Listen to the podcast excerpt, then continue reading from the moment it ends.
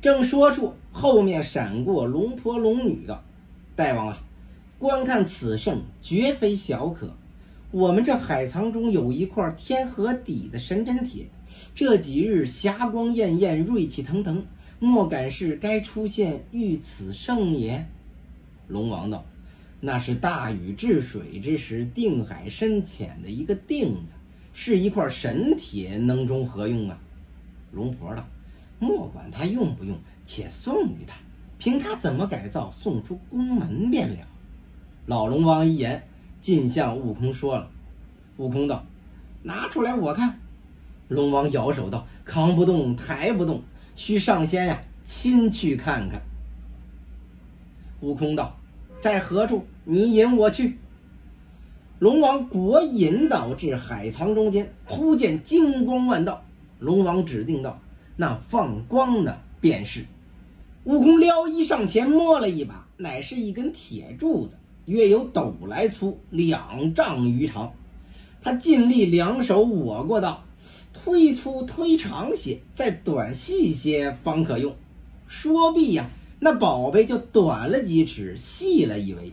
悟空又掂一掂道：“再细些更好。”那宝贝呀，还真个又细了几分。悟空十分欢喜，拿出海藏看时，原来呀，这两头是两个金箍，中间乃一段乌铁，紧挨箍有镌成的一行字，唤作“如意金箍棒”，重一万三千五百斤。心中暗喜道：“想必这宝贝如人意。”一边走一边心思口念，手掂着道：“再短细些更妙。”拿出外面只有两丈长短，碗口粗细。你看他弄神通，丢开解数，打转水晶宫里，唬得老龙王是胆战心惊，小龙子魂飞魄散，龟鳖鳌驼解锁井，鱼虾鳌蟹进藏头。悟空将宝贝执在手中，坐在水晶宫殿上，对龙王笑道：“多谢贤灵厚意。”龙王道：“不敢，不敢。”悟空道：“这块铁虽然好用，还有一说。”龙王道：“上仙还有甚说？”悟空道：“当时若无此铁，倒也罢了；如今手中既拿着它，身上无衣服相衬，奈何？你这里若有披挂。”索性送我一件，一总奉献。龙王道：“这个确实没有啊。”悟空道：“一刻不翻二主，若没有，我也定不出此门。”龙王道：“凡上仙再转一海，或者有之。”悟空又道：“走三家不如做一家，千万告求一件。”龙王道：“伪的没有，如有即当奉承。”悟空道：“真个没有。”就和你试试此铁。武王慌了道：“上仙，切莫动手，切莫动手，待我看射地处可有，当送一副。”悟空道：“令弟何在？”龙王道：“射地乃南海龙王敖钦，北海龙王敖顺，西海龙王敖润是也。”悟空道：“我老孙不去，不去。俗语谓：奢三不敌箭二。”指望你呀，随高就低的送一副便了。老龙道：“不需上仙去，我这里呀有一面铁鼓，一口金钟。凡有紧急事，雷的鼓响，撞的钟鸣，舍弟们就顷刻而至。”悟空道：“既是如此，快缺去擂鼓撞钟。”这真个那驼将便去撞钟，鳖帅急来擂鼓。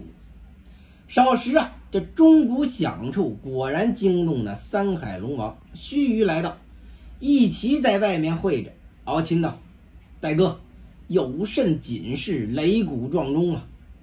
老龙道：“贤弟呀，不好说。有一个花果山什么天生圣人，早间呀来认我做邻居，后来要求一件兵器，这线钢叉嫌小，奉画戟嫌轻。”将一块颠河定底神针铁，他自己拿出手丢了谢谢数。